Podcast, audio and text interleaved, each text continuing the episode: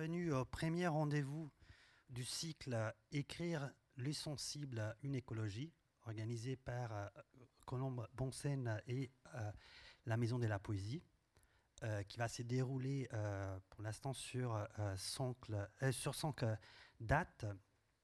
Et pour introduire ce cycle, pour en expliquer les raisons, je voudrais partir d'une citation de Aldo Leopold, les célèbres écologiste américain euh, qui, dans son livre euh, sur l'almanach euh, d'un comté des sables, écrit on peut avoir un rapport éthique seulement envers quelque chose que nous pouvons voir, sentir, comprendre, aimer, ou dans lesquels on peut avoir de la foi. à partir de ces constats, il dit l'image que l'écologie normalement véhicule, celle d'un équilibre euh, mécanique euh, entre les êtres est entièrement incapable de, produire euh, ces liens sensibles. Et, et l'écologie donc devrait commencer par une révolution donc esthétique. Ces, ces passages et, ce texte est, est, intéressant parce que il, nous dit deux choses. Tout d'abord que l'écologie est aussi et surtout peut-être une forme de morale dans, l'esprit de Aldo Leopold. L'écologie est l'aboutissement euh, de l'évolution morale de l'humanité qui inclut de plus en plus euh, d'êtres. Elle, part de l'individu pour toucher la communauté jusqu'à, euh, à notre époque, à investir de moralité l'ensemble des animaux, des plantes, des champignons, des bactéries, jusqu'à toucher les sols, donc les éléments abiotiques. Et le deuxième élément, c'est que pour euh, pouvoir investir moralement l'ensemble des êtres vivants, il faut passer par l'esthétique, il faut passer par une révolution sensible, il faut inventer un rapport sensible aux êtres. C'est pour cela qu'on a décidé de convier un ensemble de euh, personnes disparates, de métiers disparates, de chercheurs, des écologues, de paysagistes, des écrivaines et des écrivains, des romancières, de poètes, de, des artistes plastiques, des, dramaturges, euh, pour, euh, euh, d'une certaine manière, créer un espace commun, un lieu de rencontre où l'écologie et les arts, l'écologie et l'écriture peuvent, d'une certaine manière, s'échanger les rôles réciproques avec la Convention donc, euh, euh, et, l'idée que euh, entre écologie et art, entre écologie et écriture, il faut une nouvelle alliance et un partage de tâches, un partage de projets. je suis très heureux et très honoré de commencer ce cycle par deux, pour ainsi dire, divinités tutélaires euh, qui ont euh, euh, donné l'idée de ce cycle et qui, avec leur œuvre sur la longue durée, ont permis non seulement à, ce cycle de surgir, mais à un ensemble aussi d'artistes, d'écrivains, de entreprendre ces schémas. on a aujourd'hui avec nous Jacques Tassin et Gilles Clément. Donc je les présente brièvement. Jacques Tassan est chercheur au Centre de coopération internationale, tu vas me corriger Jacques, euh, en recherche agronomique pour le développement, c'est-à-dire euh, l'organisme français des recherches agronomiques et de coopération internationale pour les développements, les développements durables des régions tropicales et méditerranéennes. Il est ingénieur en horticulture, en horticulture ingénieur en agronomie tropicale. C'est la raison pour laquelle il a travaillé beaucoup euh, autour de la flore et de la foresterie euh, euh, dans la Réunion. ses premiers ouvrages ont porté notamment sur ce qu'on appelle à partir des années 50 les plantes ou les espèces envahissantes ou invasives. Il a écrit et publié un ensemble de textes proprement scientifiques. entre autres, je cite euh, le, euh, texte sur arbres et arbustes exotiques à La Réunion. Et ensuite, euh, il s'est penché sur cette question d'un point de vue plus général et vaste, théorique, ce qui l'a amené à, publier d'autres publications, entre autres une grande monographie très importante qui s'appelle La Grande Invasion, qui a peur des espèces invasives, qui remettent en question, je dirais, l'une des parties les plus importantes de l'écologie contemporaine, d'un point de vue théorique. Ensuite, les grands publics les connaissent aussi parce qu'à partir de 2016, il a, commencé, il a entamé lui-même une révolution, comment dire, euh, disons, euh, euh, sensible dans son écriture. Il a écrit trois textes qu'on pourrait envisager comme une forme de trilogie. le premier volet qui est sorti en 2016, qui s'appelait À quoi pensent les plantes, qui portait justement sur l'ensemble des recherches qui ont permis de comprendre à quel point les plantes pensent, et donc sont duées d'une subjectivité, sont duées des beaucoup de ce que nous pensons être propre exclusivement des humains. Ensuite, un autre texte qui prolongeait cette ligne qui s'appelle Penser comme un arbre en 2018, toujours pour Odile Jacob. Et euh, euh, euh, l'année dernière, pardon, en 2020, parce qu'on vient de passer, il a écrit ce livre pour une écologie sensible qui a donné, comme je disais, qui a, été l'une des inspirations de ce cycle, dans lesquels il prône, mais on en parlera tout de suite, un renversement de la science écologique. Alors, Gilles Clément, donc jardinier, paysagiste, botaniste, entomologue, biologiste et écrivain. On va l'interroger aujourd'hui surtout de ce point de vue. il est un paysagiste de célébrité internationale. qui commence sa carrière comme ingénieur horticole et après comme paysagiste. Il, enseigne, il a enseigné longtemps à l'École nationale supérieure de paysage de Versailles. Euh, il a réalisé euh, euh, parmi les jardins les plus importants au monde à partir, je dirais, tout d'abord du parc André Citroën à Paris en, 1992, au moins ouvert, commencé en 1986, je pense, et ensuite livré en 1992. 92, euh, les jardins à l'Arche de la Défense, les jardins des cinq éléments, le parc Matisse euh, à Lille, euh, le jardin du domaine du Riol, dont on parlera peut-être, les jardins du musée du Quai Branly, les jardins de l'école normale supérieure des Lyon, les jardins de l'abbé des Noirs-Lacs, etc., etc. La liste est très longue.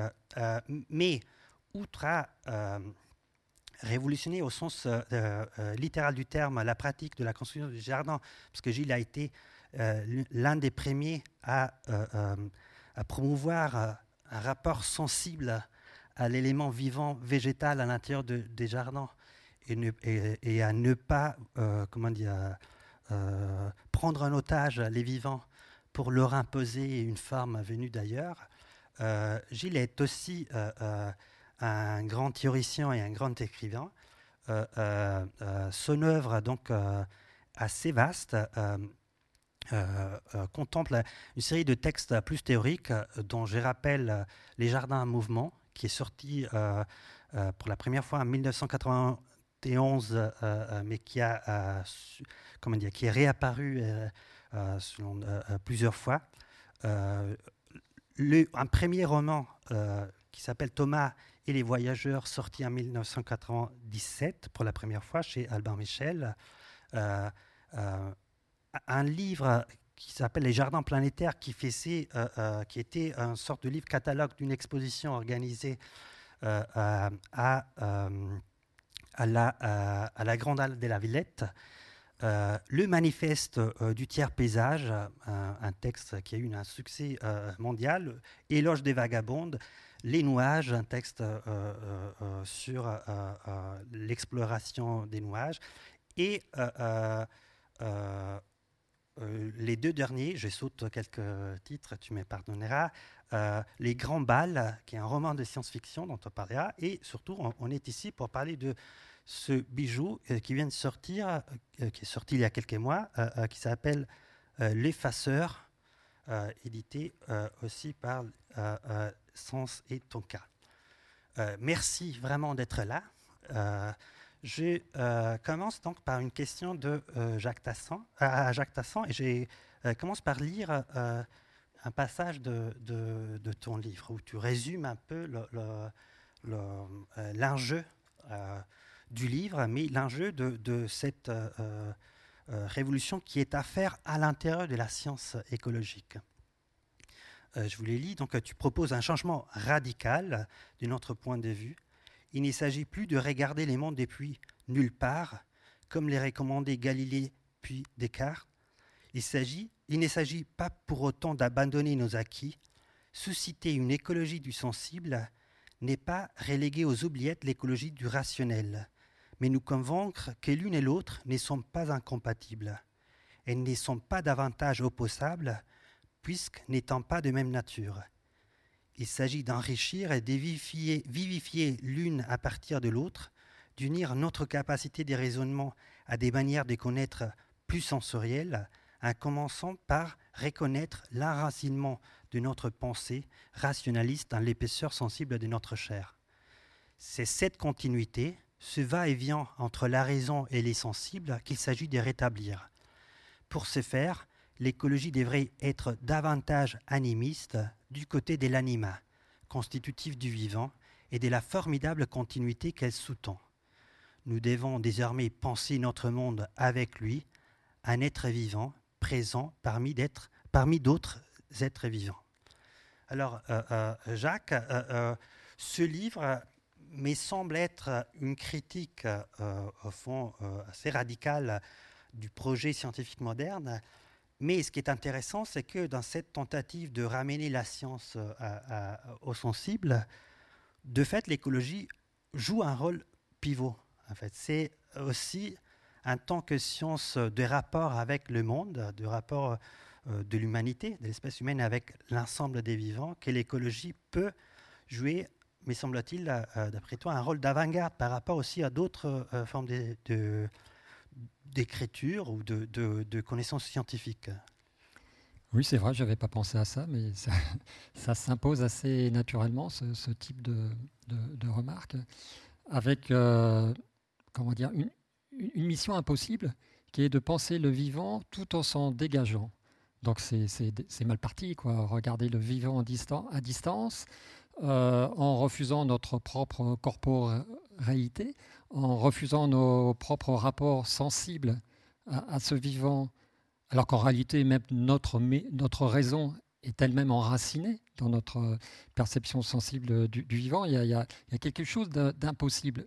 Euh, qui est d'un enjeu majeur, puisque bon, notre euh, devenir est quand même régi par le devenir de, alors j'allais dire euh, l'environnement, mais surtout pas l'environnement, de, l'ensemble de, parce que l'environnement, ça sera un extérieur à nous, mais de l'ensemble de cette euh, constitution vivante où nous baignons et qui nous baigne en retour. Tout cela nous traverse et, nous traversons en retour.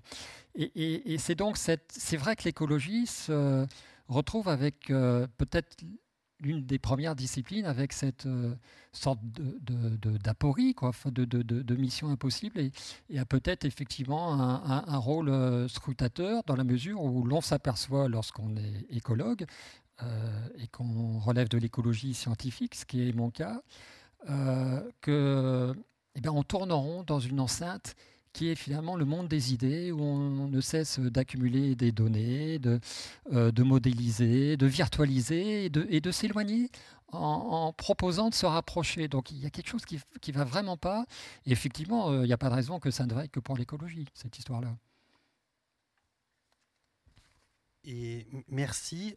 Euh, cette, au, au, fond, cette position d'avant-garde, disons, de l'écologie à, l'intérieur de l'échiquier euh, des sciences est partagée d'une certaine manière par euh, l'art du paysage ou par euh, le, les paysagismes ou le jardinage. On, parlera peut-être de quel nombre donné à, à, cet art qui a constitué ta pratique, Gilles, car surtout dans la manière dont tu as su de la réinterpréter, tu as toujours, comment dire, insisté sur l'effet que construire un jardin, ce n'est pas euh, concocter une forme, euh, projeter euh, comment dire, un ensemble de formes sur un paysage, signifie instituer un rapport sensible avec un être vivant.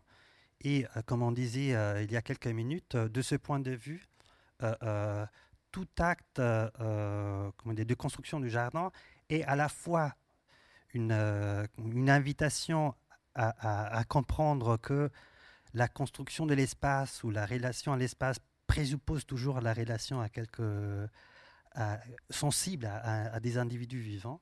Donc, euh, euh, et surtout, euh, elle fait de l'art du paysage une sorte d'avant-garde dans l'échiquier de l'art, c'est-à-dire au fond à, faire comprendre que ce qu'on appelait l'art, c'est-à-dire cette manipulation du sensible, il s'est fait pas ou il ne devrait pas se faire que sur des matériaux inertes, mais elle commence dans les rapports que nous tissons avec d'autres êtres.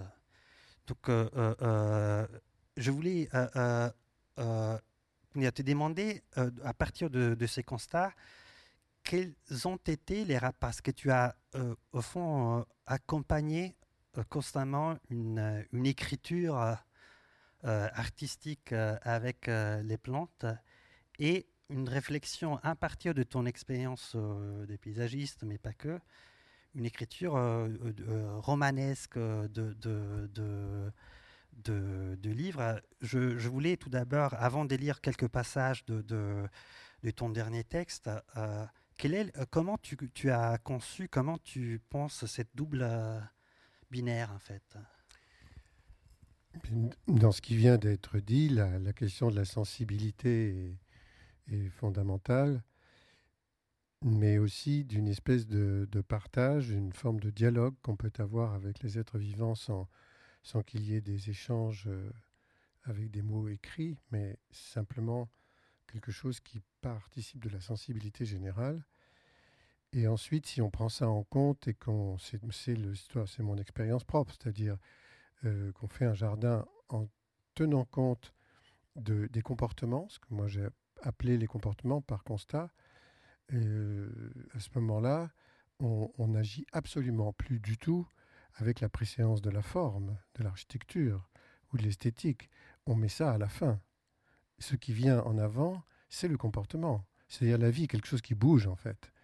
Et la première fois que j'ai eu à, l'expliquer d'une façon un peu particulière, précise, euh, c'était pour les étudiants. C'est là que j'ai écrit le, premier livre qui s'appelle Le Jardin en mouvement le, un des directeurs de, l'enseignement euh, à l'école de Versailles à l'époque me disait Bon, c'est pas mal, hein, euh, ton, ton, cours, etc. Les, étudiants sont contents. Mais enfin, tu ne théorises pas assez. Ça m'a fait bizarre. Je me dis Mais ça veut dire quoi? Pourquoi Qu'est-ce qu'il faut faire là? Et, et, à ce moment-là, je me suis isolé pour écrire. Mais j'avais déjà, disons, essayé d'écrire je m'étais amusé à faire des textes autrefois, bien avant, comme ça, étudiant, mais c'était juste euh, le plaisir de l'écriture, la musique aussi, la, longueur des phrases, le choix des mots. Mais là, il s'agissait de se faire comprendre. C'est tout à fait autre chose. C'est-à-dire que là, vraiment, cet exercice est très très particulier parce qu'il faut que les étudiants auxquels je m'adresse comprennent, mais aussi n'importe qui d'autre. Ce n'est pas pour un jargon pour spécialistes. Et plus tard, quand euh, j'ai eu à faire faire des exercices aux étudiants eux-mêmes, il y a la, mise en situation pour la création. On va dans un lieu. Là, c'est vraiment l'immersion et il faut qu'ils rêvent, je leur demande ça. Mais il faut surtout éliminer toutes les, les conditions, euh, disons, les plus objectives, euh, qui sont celles qui pourraient façonner le projet et le, rendre euh, presque comme un mur sur lequel on se heurte, mais qui rêvent, qui, tant pis, et qui, qui fassent, euh, qu'ils émettent l'idée euh, qu'ils auraient la, plus belle, la plus intéressante s'ils habitaient là, par exemple. Mais après, il faut que ce rêve soit compris par les autres, et ils ont une page d'écriture à faire. Alors là, ça, c'est le plus dur, hein, parce qu'ils savent dessiner. Et tout leur dit, ils font des trucs géniaux. Bon, d'accord. Mais expliquer en peu de mots, qu'est-ce que c'est? Qu'est-ce que c'est la force poétique, justement, de leur projet? Et c'est pas seulement les images. Qu'est-ce que c'est que l'émotion? Il faut bien l'expliquer, ça. Après, et seulement après, on, rentrera pour la faisabilité du projet, toutes les données objectives, euh, le pH, le climat, tout ce qu'on veut, l'argent, les gens qui habitent, ça, ça rentrera après. Mais sinon, si on faisait rentrer ces choses-là, qui sont l'objectivité du, site, euh, tout de suite, on, aboutirait peut-être à des projets complètement formalistes et finalement qui se répètent les uns les autres. Tandis que le rêve, lui, il a de l'importance parce qu'il il vient justement d'une émotion. On travaille beaucoup avec ça. C'est très intéressant et, j'avais envie de presque de, transmettre euh, au fond la question que tu poses à, Jacques. Euh, est-ce qu'il y a de la place euh, pour le rêve à l'intérieur de l'écologie? je, contextualise un peu plus au fond. Si on regarde un peu de loin ton œuvre, tu es un grand chevalier qui se bat contre beaucoup de préjugés que la science écologique a accumulés. Il y a des travaux très importants que tu as fait autour de ce que Gilles appellerait l'indigénisme nationaliste qui, a, marqué l'expérience euh, scientifique écologique euh, à, partir de la, comme tu montres, à partir de la moitié du, du 19e siècle.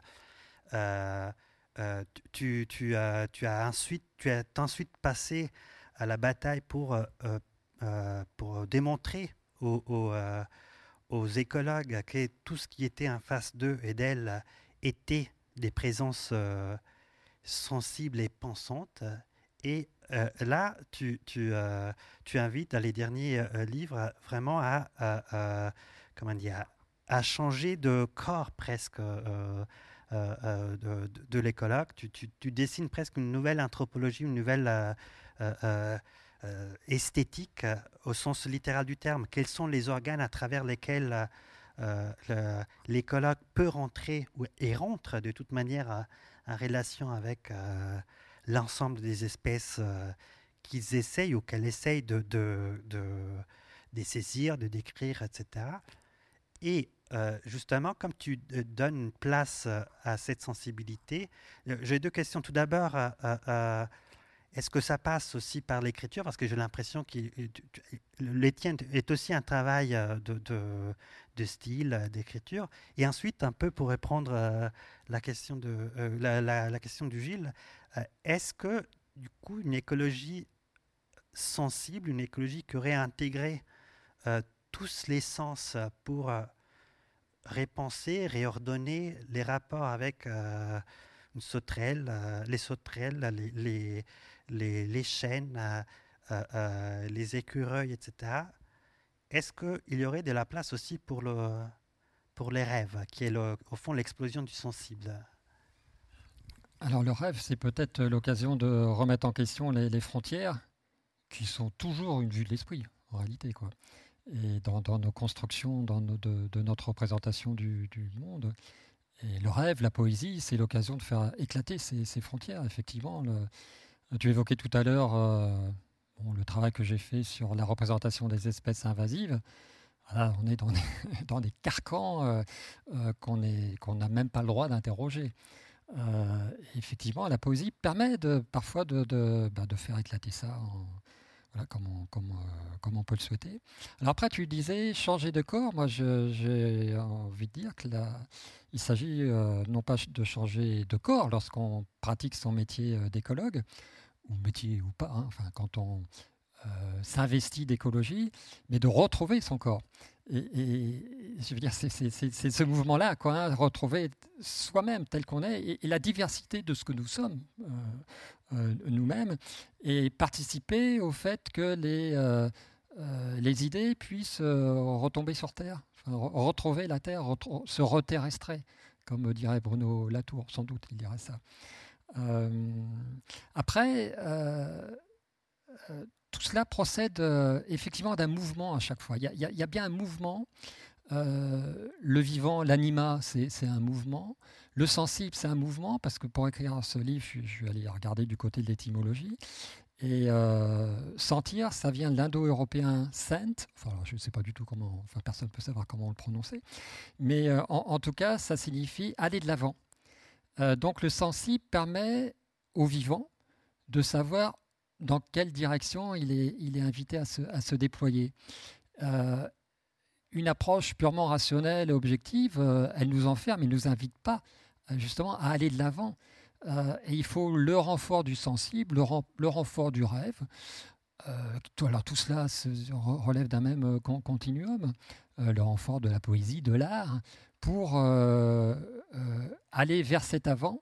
Et, cet avant va aussi, et là, du coup je, reviens sur le, jardin en mouvement, il, va, il va dans le sens de la convivialité, parce que le jardin en mouvement, pour moi, enfin, tel que je le, perçois, euh, c'est laisser le, jardin être et euh, cohabiter avec lui dans un, même espace. Et pour moi, le, vrai euh, enjeu de l'écologie, de toujours, mais en particulier d'aujourd'hui, c'est d'apprendre à habiter notre terre.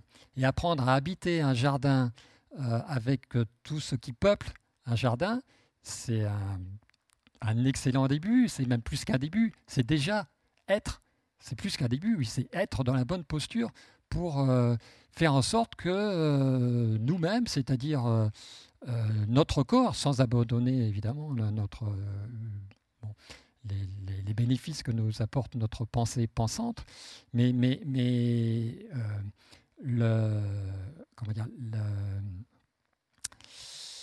l'opportunité que nous offre le, jardin en mouvement, c'est d'aller dans cette posture qui est probablement la seule possible pour euh, enfin euh, vivre en convivialité avec euh, l'ensemble du vivant, ce qui est non seulement indispensable du point de vue de notre avenir, mais l'est aussi du point de vue de notre plénitude existentielle. Là, je reprends le propos de David Abraham, qui a écrit un, magnifique livre qui s'appelle Comment la Terre euh, s'est tue, dans sa traduction euh, française, et qui explique que, ou qui rappelle ce que nous savons tous, que nous ne sommes pleinement nous-mêmes. Ça pourrait paraître contre-intuitif si on était un peu borné, mais que si justement nous sortons de nous-mêmes et nous nous positionnons, encore une fois, en convivialité avec, euh, avec le reste du vivant. Et, ce que fait Gilles, à mon avis, Gilles ne fait que ça, quoi, si, je peux dire. Oui, mais c'est un peu, euh, comment dire, euh, spontané et ça n'était pas réfléchi au départ. C'était juste quelque chose euh, qui, que j'ai pu mettre en expérimentation à partir du jour où j'ai acheté un bout de terrain. C'est vieux, ça date de 1977, mais toutes les années précédentes, j'avais appris à faire ce que l'on nous disait de faire, c'est-à-dire de tuer. Vraiment, on faisait, on continue, mais c'était terrible. C'est-à-dire, on garde une plante, un animal, on tue tout le reste. Tout ça pour obtenir un rendement. Enfin, bon, bref, on ne rentre absolument pas dans la compréhension de ce qu'on appelle maintenant, hein, depuis déjà longtemps, un écosystème. Et c'est par, euh, par hasard, et peut-être aussi par l'émotion et la poésie, comme ça, bah, bah, tu, en parles, je crois, mais vous en parlez tous les deux. Euh, quand on, on, on, regarde une chenille, on se dit, tiens, c'est bizarre comment elle fait et tout puis qu'à un moment elle s'arrête et qu'elle devient euh, quelque chose qui se transforme avec un tissu autour, ça finit par faire un papillon. Enfin, c'est quoi ce machin? Franchement, bon, c'est ton livre, hein.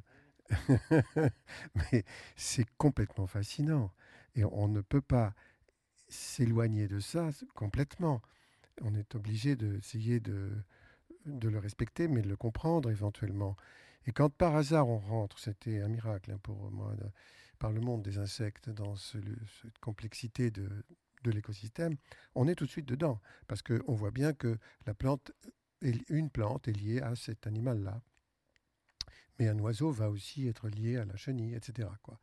Donc euh, voilà, on, est... Et c'est cette aventure, heureusement j'ai pu l'avoir très jeune, c'était une chance, elle, nous met euh, en situation d'abandonner l'idée de faire euh, prévaloir la raison.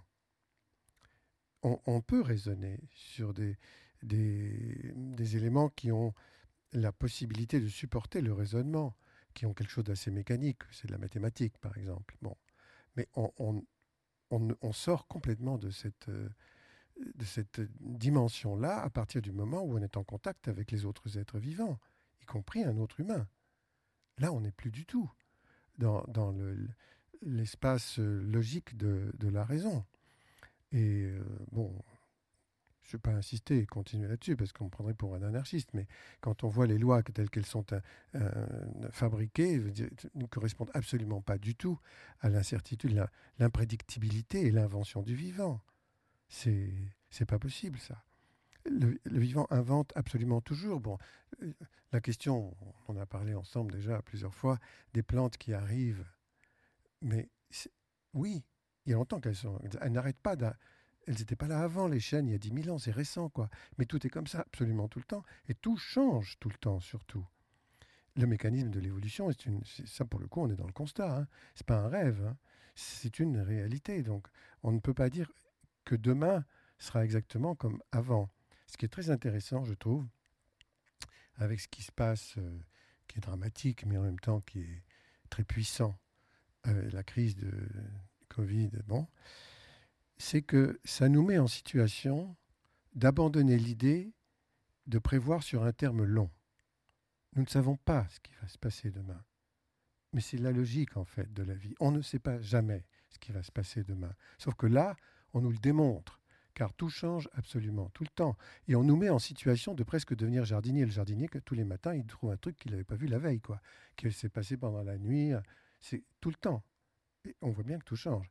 Très souvent, moi, tout le temps, je suis jardinier, j'arrive dans le jardin, j'ai un projet de faire je ne sais pas quoi, euh, ou tailler, récolter, ou je ne sais pas, bon, voilà. Puis je fais autre chose. Parce que quelque chose d'autre est arrivé entre-temps. Se mettre dans la temporalité du présent, ça, c'est vraiment très intéressant. On est loin de la vision technocratique. Hein. C'est très, très intéressant. Euh, tout d'abord, vous avez dit énormément de choses, mais tout d'abord, ce qui est intéressant, c'est que vous convenez, euh, les deux, à dire qu'une écologie du sensible s'incarne euh, de manière parfaite et, et, déjà extrêmement concrète dans ce qu'on appelle le jardinage. C'est intéressant, au fond, c'est une manière de dire ce qu'on appelle jardinage ou jardin n'est pas n'est pas, pas quelque comme une pratique qui appartiendrait au luxe euh, ou, ou, au souci purement euh, esthétisant. c'est comment dire, un, rapport tissé avec des êtres qui n'appartiennent pas à notre espèce et un rapport qui implique, comme vous l'avez souligné, tout d'abord un rapport sensible qui, se, passe par l'odorat, par, la, vue, euh, par les goûts, euh, euh, par les touchés, etc. Et un rapport sensible au sens de, soins, d'affection, de, d'attachement, des sentiments, d'amour. donc c'est déjà, je pense, je pense un, point important parce que au fond, vous, vous, vous nous dites là pour pour produire une écologie du sensible, il ne faut pas non plus imaginer euh, des machins, des dispositifs euh, absolument euh, inconnus. on a des outils extrêmement presque de l'ordre qui sont triviales ou, qui sont déjà là. Il faut juste s'y adonner, s'y pencher. Et une chose qui était intéressante en vous écoutant et en t'écoutant, et, je retourne la balle à, à Jacques, au fond, euh, tu as parlé du temps et de la temporalité, c'est très beau et on, y reviendra sur, euh, cette transformation de, la manière de vivre les temps et d'exister dans les temps qui ouvre euh, au fond quand tu dis il faut être dans les présents, c'est aussi une manière de laisser venir les temps de l'autre, les, temps des autres espèces qui habitent les jardins, et qui ont d'autres urgences et n'est pas imposé au fond notre calendrier aux, êtres qui sont dans les jardins. Et une, chose intéressante euh, euh, euh, dans ce que vous disiez et un peu dans ce que tu fais, Jacques, c'est que pour avoir un rapport sensible au jardin planétaire, au jardin qui est notre Terre, il faut tout d'abord passer par une opération qui est aussi intellectuelle, qui est celle de reconnaître que ces êtres qu'on touche, qu'on voit, qu'on sent, etc., qu'on peut goûter, sont eux aussi doués d'une sensibilité, d'une euh, manière de penser. Je pense que euh, euh, ça, c'est un geste très important et est un acte important et qui justifie, par exemple, d'un point de vue plus, disons, si on regarde ce que tu as fait, ce que tu es passé tout d'abord par des livres qui nous imposent, au fond, de reconnaître que les arbres pensent, que, les, plantes euh, sont avant de dire, euh, euh, au fond, il faut retrouver aussi une approche sensible à l'écologie. C'est comme si, pour, retrouver, pour nous réincarner, comme tu disais avant, dans notre corps, pour arriver à, toucher, à voir véritablement, à jardiner des vivants, il fallait aussi reconnaître que cette chenille, ce papillon, ce, ce, rosier en face de nous, a, un corps qui est presque, qui est beaucoup plus proche d'une autre que, que, de ce que l'on peut imaginer, au sens qu'il est vivant, il, il, il sent avec un équipement différent, mais, mais la sensibilité est partout en fait. Oui, et la sensibilité est dans la réciprocité, mais elle est toujours là. Euh, quand on touche une feuille, euh, la feuille nous touche. Euh, et, notre, alors quand on pense à notre évolution, on oublie de, bon, voilà, on a une vision toujours très mécaniste, confortée par l'explication purement génétique de, l'évolution, mais on oublie qu'on est aussi le produit d'échanges sensibles permanents avec d'autres euh, êtres vivants qui nous ont observés, qui nous ont touchés et, qui nous ont construits dans ce que moi j'appelle une matrice, je sais pas, peut-être pas forcément le terme le plus heureux, mais en tout cas dans une continuité euh, qui fait que euh, nous baignons dans ce vivant comme ce vivant euh, baigne en nous, de la même manière que nous baignons dans l'air comme l'air baigne, baigne, en nous. Ça, c'est, je reviens sur, sur, ton, propre, ton propre livre, où, nous, nous baignons dans l'eau comme l'eau se baigne en nous, et, etc.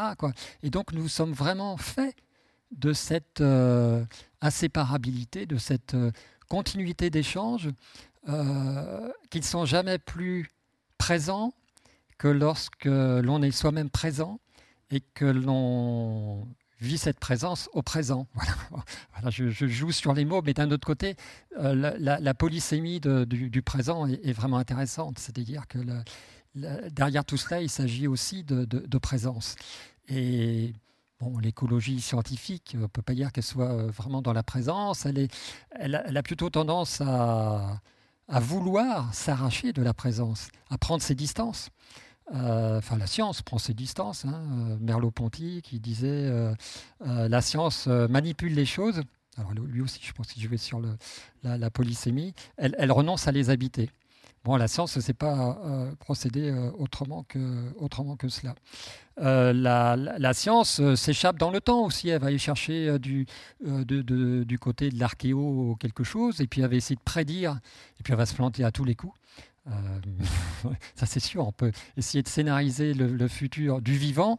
Ça, on, sait très bien qu'on n'y arrive pas parce que le, vivant euh, ne se met pas en équation. Il est rebelle, le vivant. Il, a toujours, euh, il, va toujours s'échapper par là où on l'attend pas, ou, enfin s'échapper ou au contraire s'épanouir. Enfin, je, voilà, on n'a pas le droit de je n'ai pas le droit de qualifier comme je viens de, comme je viens de le faire, mais il nous surprend. Et, et, pour revenir à cette notion de, présence, ça, ça nous rappelle aussi qu'on ne peut voir la vie que depuis la vie. C'est ça, ça le problème, c'est qu'on a l'écologie nous propose de voir la vie euh, depuis la mécanique en réalité, depuis, c'est-à-dire qu'elle euh, va observer un phénomène, elle va le transcrire en, processus physiologique qui vont être transcrits en processus biochimiques, qui vont après remonter à de la, physique, qui va remonter à de la mécanique. Quoi. Et on revient, euh, on revient à ce que disait Bergson quand il disait la science a suivi le plan incliné de, de Galilée, où finalement l'intelligence ne sait penser que la physique des solides. Et on est prisonnier de cela. Et si on pense le vivant euh, comme on pense la physique des solides, bah, franchement, euh, on ne peut pas y arriver. C'est pas étonnant qu'on soit dans le monde dans lequel on est aujourd'hui.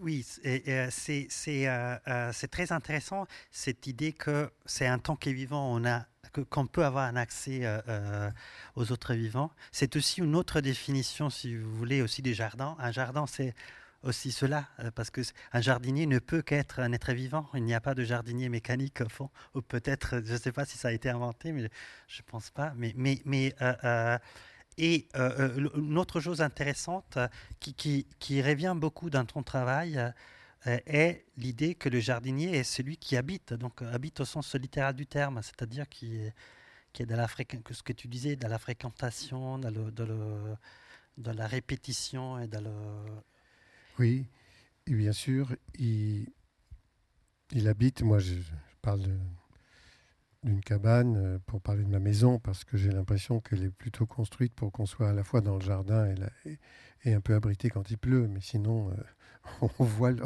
jardin de partout. Mais ce qui a été évoqué là, quand, à travers ce que tu disais Jacques et toi, les questions des échanges, ça me fait penser à quelque chose que je trouve moi extrêmement important et dont on parle très peu, euh, qui est un mécanisme global de la coévolution.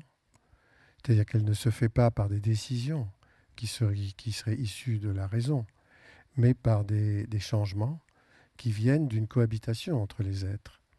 Et cette euh, illustration de la coévolution, on en connaît plein d'exemples, bien sûr, mais on évoque assez peu et très rarement le mécanisme de l'évolution par le transformisme, c'est-à-dire, moi je tiens beaucoup à, ça,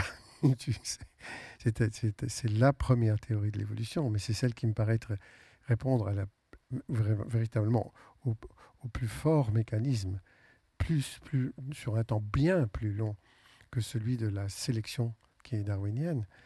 Et, pour information, quand même, pour ceux qui ne le savent pas, euh, Lamarck, quand il propose cette chose-là, c'est 50 ans avant Darwin. C'est la première théorie de l'évolution. Et le fait que dans le courant de la vie d'un être, d'une plante, d'un animal, il puisse y avoir un changement, quelque chose qui vient de l'environnement ou de l'autre, et que ça, le, touche en le transformant, y compris jusqu'à son génome, c'est possible, mais qu'il fasse en plus passer ça à sa descendance, c'est magnifique. C'est quelque chose qui, c'est vraiment, c'est un, des éléments forts de, de l'évolution. Et ça participe de cette espèce de chose énorme de, facteurs euh, qui vont faire qu'on ne connaît pas, qu'on ne maîtrise pas.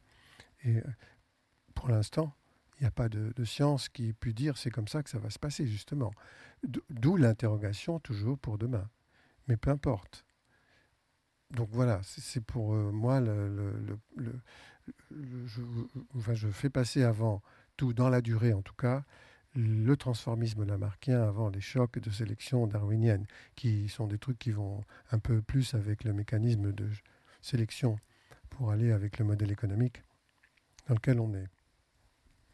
Et, ce qui est intéressant, il y a deux choses, parce que je pensais, vous, vous êtes en train de délivrer une autre, une écologie sensible, c'est un jardin, mais compris comme euh, un échange, un échange sensible, d'être touché, d'être touché, d'être vu et d'être regardé. Euh, euh, là, tu as évoqué euh, aussi l'effet qu'un jardin, tu l'évoques d'ailleurs souvent dans, dans, dans, tes œuvres. Parlera peut-être aussi du roman de, science-fiction, etc. Mais un jardin est un foyer des changements. Donc, ce qui est intéressant, des changements et des mouvements donc des corps, des espèces imprévisibles. Et et vous êtes revenus les deux sur ces sujets qui, est, à mon avis, important. Donc, je voulais revenir tu l'as évoqué plusieurs fois, donc euh, l'idée de la, euh, de la présence, d'être de, de, obligé, qu'on une écologie du sensible est obligée à se penser au présent. Tu parlais de, l'illusion d'une prévision euh, mathématique sur les longs termes.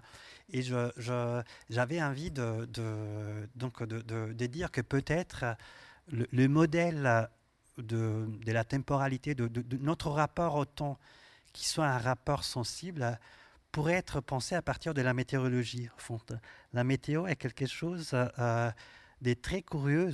tout d'abord, historiquement, la météorologie, ça s'appelle comme ça parce que euh, euh, ça vient d'un traité d'Aristote qui définissait les météores comme tous ces phénomènes qui sont ni totalement irréguliers, ni totalement hasardeux, ni complètement réguliers, donc sur lesquels on, comment dire, on peut comprendre ce qui se passe, mais on ne peut pas donner une, euh, espèce dont on n'a pas une maîtrise euh, absolue. Et si vous voulez, ce qui est très beau et très lyrique euh, dans les rapports à la météo, je ne sais pas si vous avez vu une chose magnifique que David Lynch a fait pendant les confinements. Il fait des vidéos chaque matin presque très courtes, de, de la durée d'une minute, où il dit juste les temps, le, climat. et la météo, c'est cette, euh, espèce de, de, c'est céder au fait que les temps est un inconnu qu'on ne peut pas maîtriser, que, pour lesquels on a un rapport qui est à la fois scientifique, parce que euh, tu, as, tu, as, écrit même dans un livre l'effort de nommer la différence des nuages, mais, qui ne peut pas se passer du sensible. Il faut, il faut, il faut après parler, comment on parle de, d'une certaine lumière du ciel, euh, de, la, de, de, l'humidité, etc.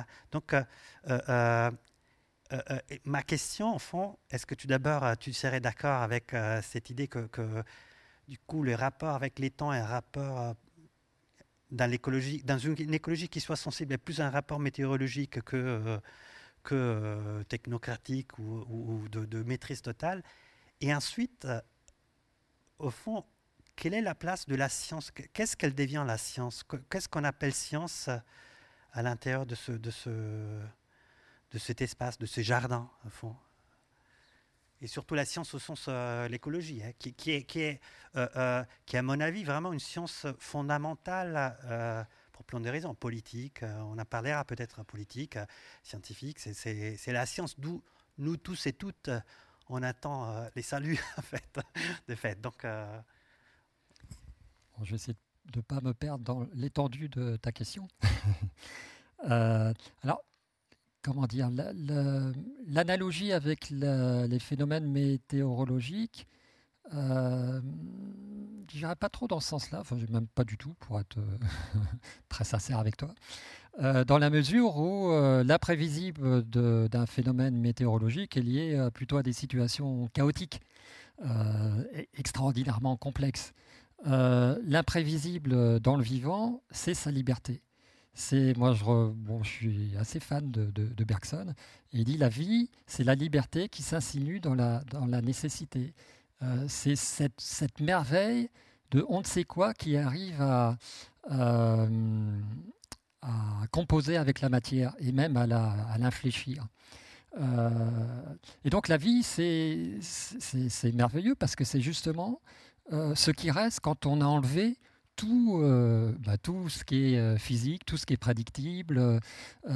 Et, effectivement, l'évolution, si on ne fait que la pensée d'un point de vue purement biochimique, génétique, mécaniste, etc., je pense qu'on passe à côté de, alors sans parler de vitalisme, ou de, mais d'une poussée en tout cas, d'une, d'une, il y a cette allée de l'avant du sensible, hein, je reviens à la, racine euh, indo-européenne, qui, est là et qui fait que euh, alors certes Darwin l'acceptait aussi mais le, vivant ne fait pas qu'être soumis à son environnement. La preuve, c'est qu'il peut le façonner. Une forêt façonne considérablement son, euh, son environnement.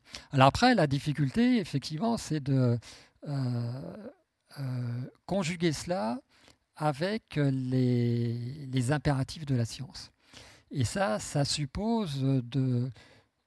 C'est un, énorme chantier de euh, accepter que la science ne soit pas seulement inféodée au, au, domaine de la raison. C'est là où il y a quelque chose qui, euh, où, immanquablement on fait fausse route. Alors qu'on le, le, le, qu'on se moque du sensible quand on fait, euh, quand on modélise les, des trajectoires de planètes, là, ça va, quoi. Effectivement, il n'y a, pas nécessairement besoin du sensible, même si on peut effectivement penser à la lumière et puis à l'esthétique de, la chose, et puis observer les, planètes euh, le, soir.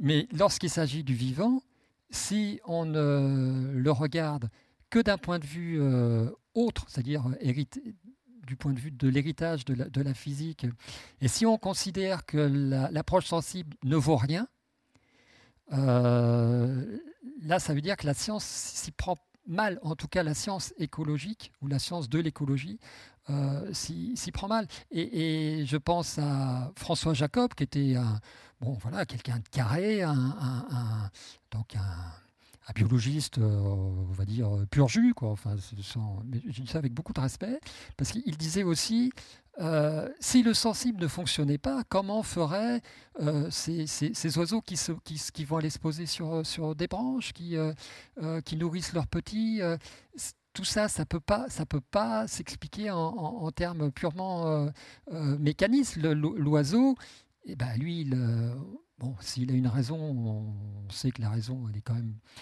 minoré par rapport à, la nôtre et qu'il, par contre, sa dimension sensible prévaut. en réalité, c'est la, même chose pour nous. Mais si on refuse cette part sensible à l'oiseau, bah, comment il fait quoi? Donc, il y a quelque chose d'absurde dès le départ. Quoi. Et, ça fait longtemps que ça dure, hein, parce que donc j'ai regardé, ça remonte à, ça, au philosophe de Ioni, donc cinq, siècles euh, avant Jésus-Christ. Donc là, il y, a effectivement un, un, gros changement à faire euh, qui n'a pas à valoir sans doute dans toutes les disciplines scientifiques, mais qui est absolument indispensable dans le, domaine de l'écologie. Et euh, Gilles Jacques disait en fait, au fond, ce qu'une science du vivant doit accepter, c'est la liberté du vivant en général. Or, euh, un jardin, c'est un, acte libre, arbitraire, comment dire, c'est les jardiniers qui choisit plus ou moins avec qui cohabiter.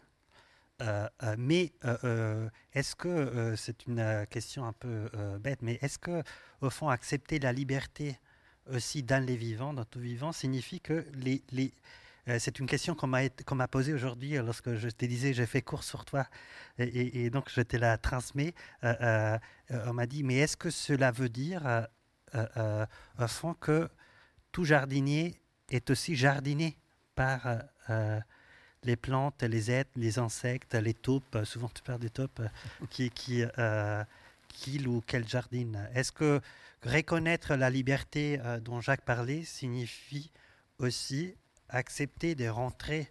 Peut-être ce que tu disais quand tu disais je fais toujours d'autres choses quand je rentre dans un jardin. Est-ce que cela signifie accepter d'être un peu jardiné par l'autre et pas juste euh, euh, nous-mêmes le jardiner? Bien sûr. Reconnaître euh, la liberté des autres êtres vivants, c'est accéder à sa liberté et à la possibilité euh, de ne pas obéir systématiquement à un ordre sans avoir compris ce, pourquoi on, obéirait. Je trouve très dangereux de dire euh, ok, je, fais ce que vous me dites sans savoir ce pourquoi je le fais. Jamais ni une plante ni un animal ne ferait une chose pareille.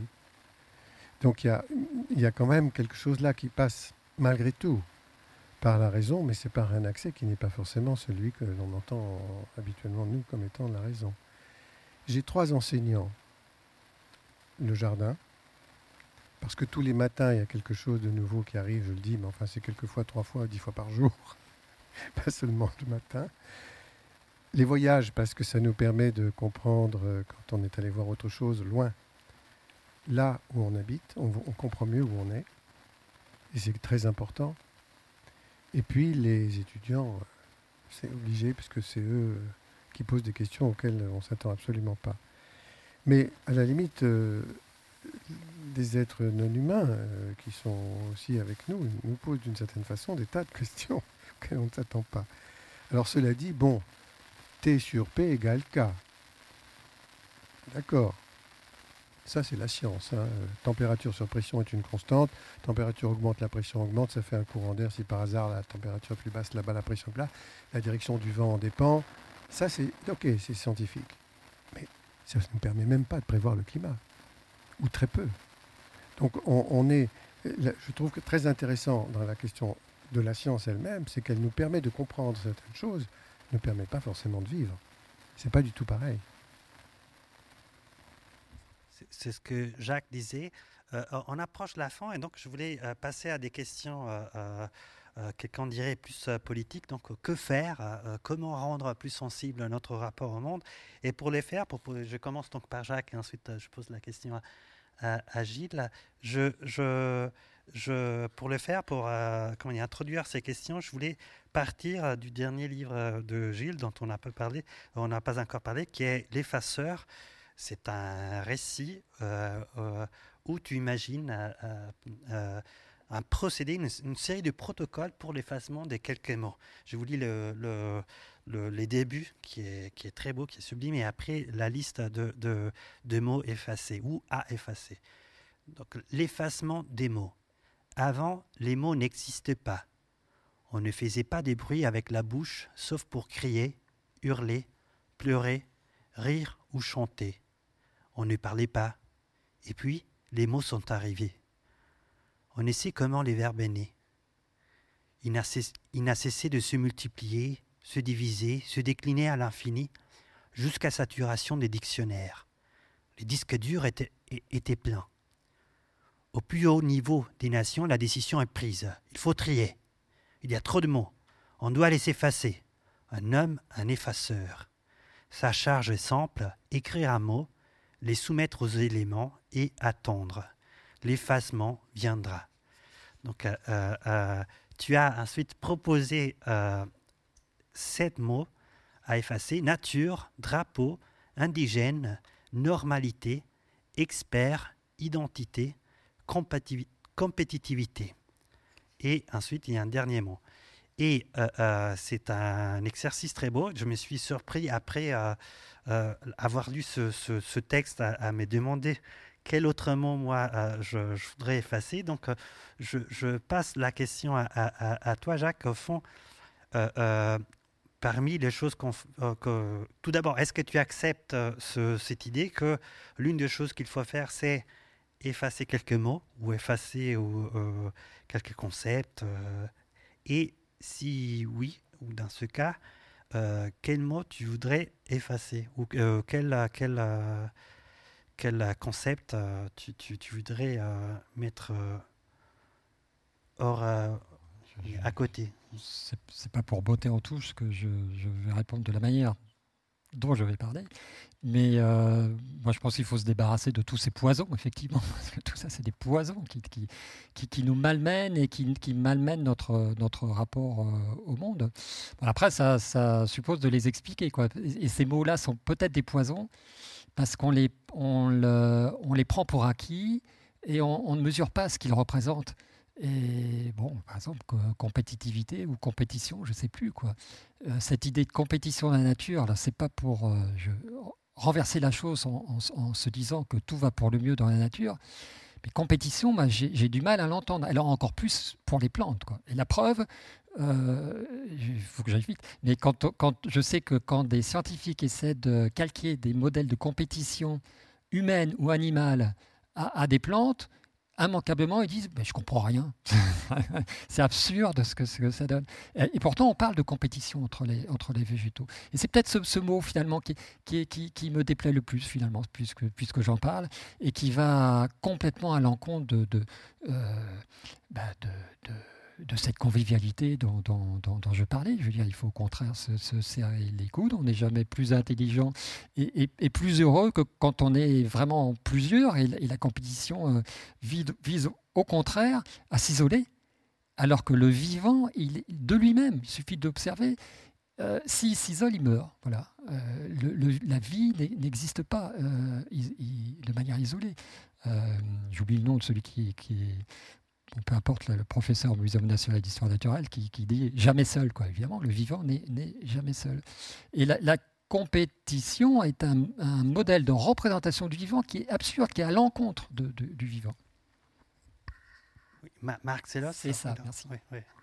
Et, euh, et, donc, je, je, repose la question à toi, mais euh, comme tu as déjà euh, listé les nombres de mots qu'il faut effacer, je renverse la question, c'est-à-dire, est-ce que qu'est-ce que, parce qu'on parle euh, voilà, de l'écriture du sensible, euh, tu t'es débarrassé des mots euh, comme disait Jacques. qu'est-ce qu'il faut écrire? Quel est, Comment il faut écrire? Comment il faut jardiner avec les mots?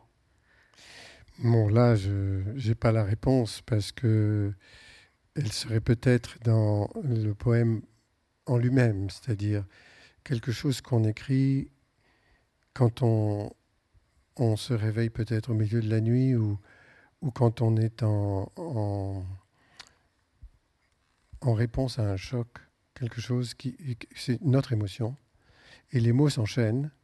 Et après, on peut peut-être les organiser mieux que par cette espèce de, de, cascade qui arrive, je ne sais pas, mais moi, en tout cas, ça ce genre d'exercice m'est arrivé, mais parce qu'il s'est passé quelque chose qui, qui nous a complètement perturbés. Et que ça vous, ça vous Mais bon, moi j'ai une sensibilité. Hein, euh, c'est même gênant quelquefois parce que tout à coup j'écoute Renaud, je me mets à pleurer quand il chante un truc, alors ça va pas quoi.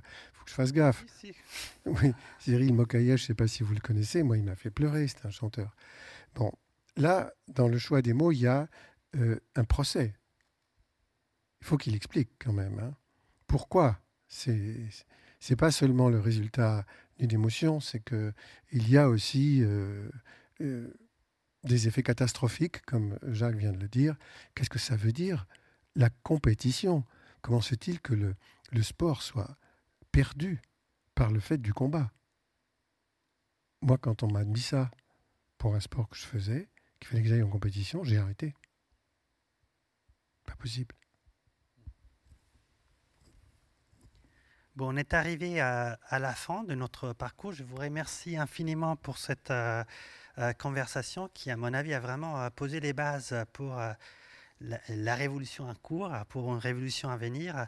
Et je remercie les publics d'avoir été avec nous. Et je, vous convie tous et toutes à, au prochain rendez-vous qui aura lieu les 19 février. On va accueillir Frédéric Aitouati, Axel Grégoire et Alexandra Rennes autrice euh, d'un ouvrage euh, sublime qui est une tentative de euh, repenser, révolutionner la cartographie, non plus d'un point de vue zénital, mais d'un point de vue du vivant. Donc comment dessiner une carte qui ne se désincarne pas? C'est un peu poursuivre ce que tu prônes, Jacques. Et le, livre s'appelle Terraforma, a été édité par B42 et donc à, au mois prochain. Merci infiniment. Merci Jacques et merci euh, Gilles.